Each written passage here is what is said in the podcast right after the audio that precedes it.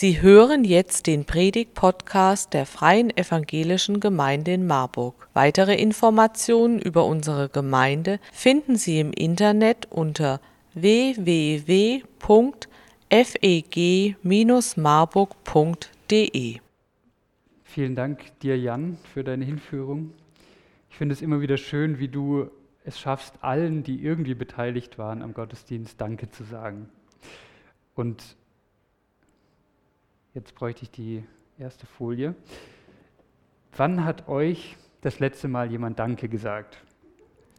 Also bei der Musik, der Technik und so weiter, gerade durch Jan, äh, bei euch anderen vielleicht irgendwann diese Woche oder auch heute Morgen, vielleicht beim letzten Spaziergang mit dem Hund. Es ist schön, wenn man ein Danke gesagt bekommt.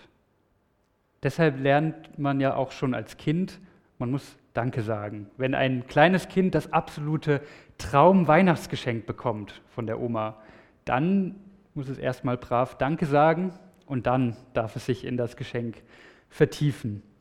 Wir schätzen es, wenn jemand Danke sagt, weil das zeigt Wertschätzung, Dankbarkeit für das, was wir gemacht haben, worein wir investiert haben. Zum Beispiel ein Geschenk oder wo wir Anstrengung und Liebe reingesteckt haben. Zum Beispiel auch Musik, Technik, Putzen im Gemeindehaus für den Gottesdienst. Aber Dank ist für uns Christen nicht nur etwas zwischen Menschen, es ist auch was zwischen uns und Gott. Deshalb singen wir diese Lieder, deshalb sprechen wir Gebete, mit denen wir Gott danken. Und ganz eng zusammen damit hängt das Loben. Wir danken Gott und loben ihm. Aber was hat es eigentlich genau damit auf sich? Warum hat das so eine wichtige und zentrale Stellung auch in unseren Gottesdiensten? Gehört vielleicht auch noch mehr zum Loben als nur das Singen von Liedern. Was heißt es, Gott zu loben? Das ist meine Frage heute Morgen. Vielleicht bist du jemand, der neu hier ist, der vielleicht als Gast da ist und mit dem Loben Gottes nicht so viel anfangen kann. Vielleicht bist du auch das erste Mal überhaupt in einem Gottesdienst und hast dich schon über diese Lieder gewundert, die wir singen. Vielleicht bist du aber auch jemand, der schon lange da dabei ist und der sich trotzdem manchmal fragt, was das Ganze eigentlich soll. Wir schauen uns das an anhand von unserem Predigtext, Psalm 100. Den haben wir eben schon gehört. Jan hat ihn gelesen. Wir gehen den Text Vers für Vers durch. Wer seine eigene Bibel dabei hat, kann gerne mitlesen, aber ich lese die Verse dann immer noch mal durch. Wir beginnen mit der ersten Hälfte und mit meinem ersten Punkt.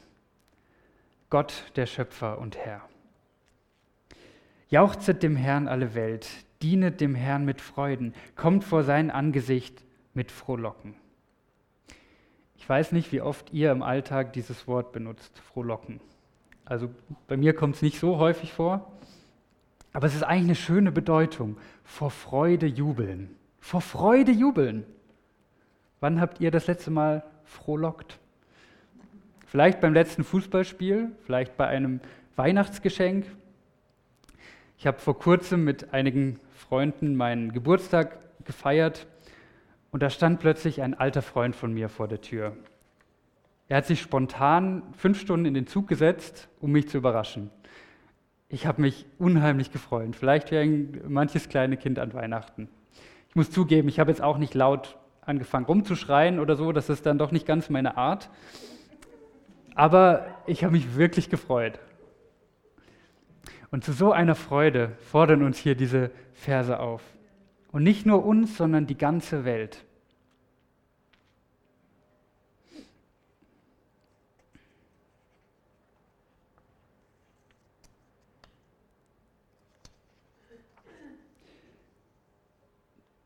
Hier geht es nicht um ein Fußballspiel oder um einen Überraschungsgast. Hier geht es darum, dass wir über Gott reden, über den Herrn, dass wir ihm dienen und vor ihn kommen. Also, wenn wir Gottesdienst feiern. Wann habt ihr das letzte Mal frohlockt, vor Freude gejubelt im Gottesdienst? Da stellt sich dann schnell die Frage, warum? Woher soll diese Freude kommen? Irgendetwas scheint dieser Psalm hier mit dem Herrn, mit Gott zu verbinden, was so eine unfassbare Freude auslöst. Und er fordert weiter auf, erkennet, dass der Herr Gott ist. Er hat uns gemacht und wir selbst, und nicht wir selbst, zu seinem Volk und zu Schafen seiner Weide. Erkennt, dass der Herr Gott ist.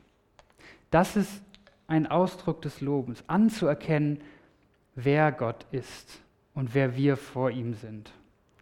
Gott Gott sein lassen, uns ihm gegenüber angemessen verhalten. Das ist Lob Gottes. Und das betrifft auf der einen Seite unsere Identität, wer wir vor Gott sind. Er hat uns geschaffen, er hat uns gewollt und wir dürfen zu seinem Volk, zu seiner Herde gehören. Dazu hat er uns berufen. Und ja, Jesus sagt sogar, wir dürfen ihn Vater nennen. Er ist ein guter Vater, wir dürfen seine Kinder sein. Und er ist auch der König der Welt und der Herr über unser Leben. Sieht man das auf der anderen Seite auch in unserem Verhalten? Wir haben diese großartige Möglichkeit, die Gottesdienste online zu verfolgen. Und es gibt auch gute Gründe, das zu tun. Aber wenn der Grund nur noch Bequemlichkeit ist, ist das noch angemessen?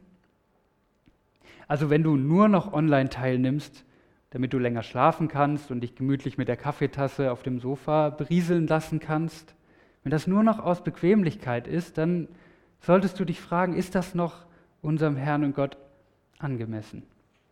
Genauso, wenn es darum geht, unsere Geschwister zu lieben. Lasst uns einander lieben und füreinander da sein. So loben wir auch Gott. Also der Psalm spricht davon, wir können und sollen mit Freude und Jubel vor Gott kommen. Und wir sollen ihn Gott sein lassen. Aber man kann immer noch fragen, warum eigentlich? Was löst diese Freude aus? Und damit kommen wir zur zweiten Hälfte des Psalms und zu meinem zweiten Punkt. Gott handelt. Es geht weiter. Geht zu seinen Toren ein mit Danken, zu seinen Vorhöfen mit Loben, danket ihm, lobet seinen Namen. Und dann kommt die Begründung.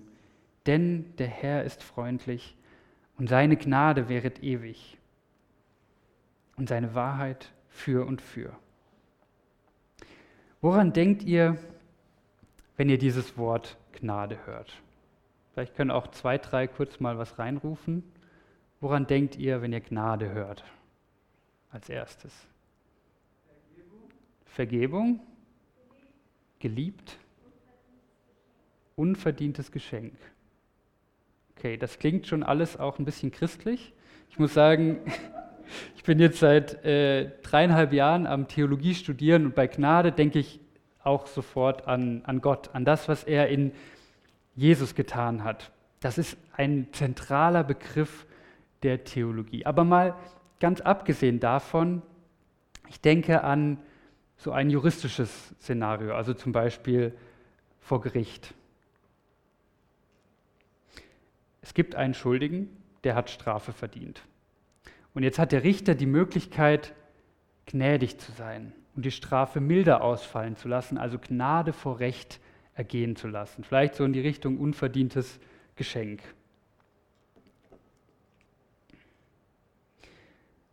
Der Autor unseres Psalms hat kein Deutsch gesprochen, hat auch nicht auf Deutsch geschrieben, sondern auf Hebräisch. Und er hat das Wort Chesed verwendet. Und das ist im Deutschen gar nicht so einfach mit einem Wort wiederzugeben. Eigentlich passt auch Gnade nicht so ganz. Von daher, um zu zeigen, was es mit diesem Wort auf sich hat, will ich euch eine kurze Geschichte erzählen von Josef. Auch aus der Bibel, aus dem ersten Buch Mose, auch ursprünglich auf Hebräisch geschrieben. Josef hat ein Problem. Er sitzt im Gefängnis in Ägypten. Er wurde für etwas verurteilt, was er gar nicht getan hat. Im Ägypten des zweiten Jahrtausends vor Christus heißt Gefängnis jetzt keine Strafe, die man mal ein paar Monate oder Jahre absitzt und dann kommt man eben wieder frei. Seine Aussichten sind deutlich schlechter. Er wird sein restliches Leben im Gefängnis verbringen und früher oder später dort sterben. Aber in seiner Zeit dort freundet er sich mit einem anderen Gefangenen an, der gute Beziehungen hatte, bevor er ins Gefängnis gekommen war. Er hatte nämlich direkt für den Pharao gearbeitet, also für den König von Ägypten, den Alleinherrscher im Land. Und durch besondere Umstände, die uns jetzt nicht weiter interessieren, erfährt Josef, dass dieser Mann wieder freikommen und für den Pharao arbeiten wird, wie er es davor auch gemacht hat. Und da sagt Josef zu ihm folgenden Satz.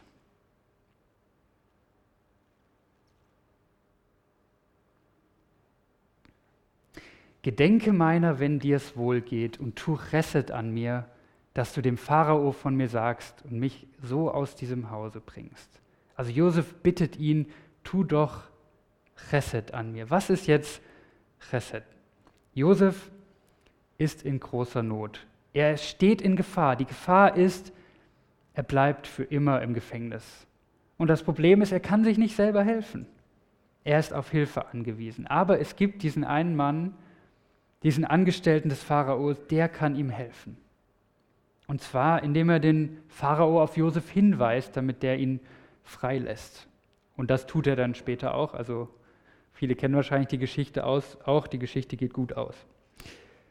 Das, was dieser Mann tut, was Josef von ihm in seiner Not erbittet, ist Resset.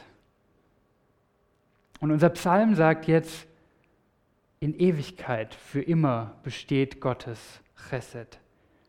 Das heißt so viel wie der Herr ist jemand, der aus der Not hilft. Das hat er in der Vergangenheit getan und das wird er in der Zukunft tun.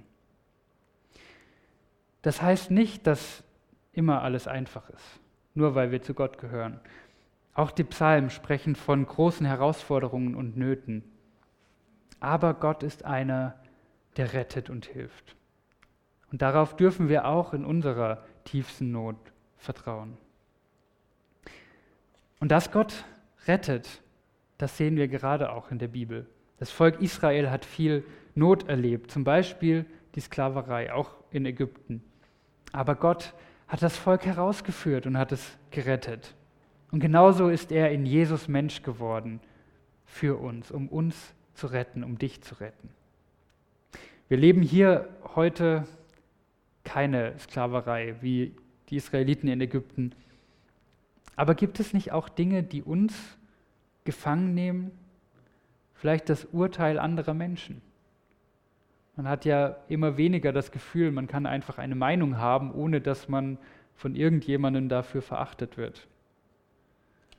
Oder die Unfreiheit durch die Pandemie. Wir mussten lernen, dass unsere Freiheit nicht so selbstverständlich war, die wir davor hatten. Vielleicht erlebst du Krankheit, Depression, Hoffnungslosigkeit. Gott ist jemand, der aus der Not rettet. Und in Jesus ruft er dich, komm zu mir. Nochmal, das heißt nicht, dass Gott wie ein Butler ist, ein Bediensteter, der einem jeden Wunsch von den Lippen abliest und erfüllt. Manchmal beten wir und es passiert nichts, Jahre oder Jahrzehnte. Gott ist Gott. Er hat uns geschaffen und er ist unser Herr. Aber wir dürfen seine Kinder sein. Wir dürfen zu seinem Volk, zu seiner Herde gehören. Und er ist jemand, der aus der Not rettet. Und das ist doch Grund zur Freude. Gott wirkt auch bei uns ganz persönlich im Großen und im Kleinen. Es hat mich wirklich bewegt, wie letzte Woche Ali und Mariam hier vorne mit Sebastian standen und berichtet haben, was Gott gerade tut. Es ist noch nicht alles geklärt, aber ihr habt davon erzählt, wie Gott gut zu euch ist. Die Not hat sich nicht in Luft aufgelöst, aber es gibt einen Schritt in die richtige Richtung. Und damit bin ich bei meinem letzten Punkt eine Sache der Gemeinschaft. Diese Aufforderungen in unserem Psalm, also zum Loben, zum Danken, die sind alle in der Mehrzahl. Also das heißt nicht, lieber Glaubender, liebe Glaubende, zieh dich mal in dein Kämmerlein zurück, mach deine Lieblingslobpreismusik an, bleib auf jeden Fall allein und dann kannst du Gott loben. Nein, es heißt, lobt Gott. Das ganze Volk, die ganze Gemeinde, ja, die ganze Welt ist angesprochen. Lasst uns einander erzählen von dem, was Gott Gutes tut. Die Verse erinnern so ein bisschen an den israelitischen Tempel. Gerade Vers 4 spielt darauf an, gehe zu seinen Toren ein mit Danken, zu seinen Vorhöfen mit Loben. Danket ihm, lobet seinen Namen. Also der Tempel war in verschiedene Bereiche gegliedert, zum Beispiel auch den Vorhof. Und im Tempel wurde gemeinsam Gottesdienst gefeiert, so wie wir heute Gottesdienst hier feiern. Wahrscheinlich ein bisschen andere Art und Weise, aber es ist doch Gottesdienst. Das ist der Ort, wo man Gott lobt, in der Gemeinschaft. Genauso ist es mit dem Danken. Gott zu danken ist nicht nur eine Sache zwischen mir und Gott, so wie ein, ein wohlerzogenes Kind seiner Oma dankt für das Weihnachtsgeschenk. Es geht um ein Erzählen, ein Bekennen, ein Bezeugen von dem, was Gott Gutes tut und wie er aus der Not hilft. Ich will euch nicht davon abbringen, Gott zu danken, auch persönlich für euch, wenn ihr alleine seid. Aber wenn ihr das nächste Mal Gott für etwas dankt, gerade vielleicht wenn niemand anders das mitbekommt, überlegt doch mal, könnte ich das vielleicht jemandem erzählen und so Gott loben. Lasst uns unsere Dankbarkeit ausdrücken, indem wir Gott voreinander loben, was er getan hat und was er tut.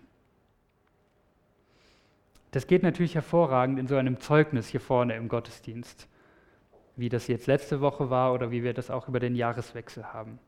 Aber ich denke vor allem auch an das Zusammenstehen nach dem Gottesdienst oder an manchen Hauskreis, vielleicht UFN oder Comeo, an Telefonate, an Begegnungen, die wir haben, vielleicht auch beim Putzen im Gemeindehaus.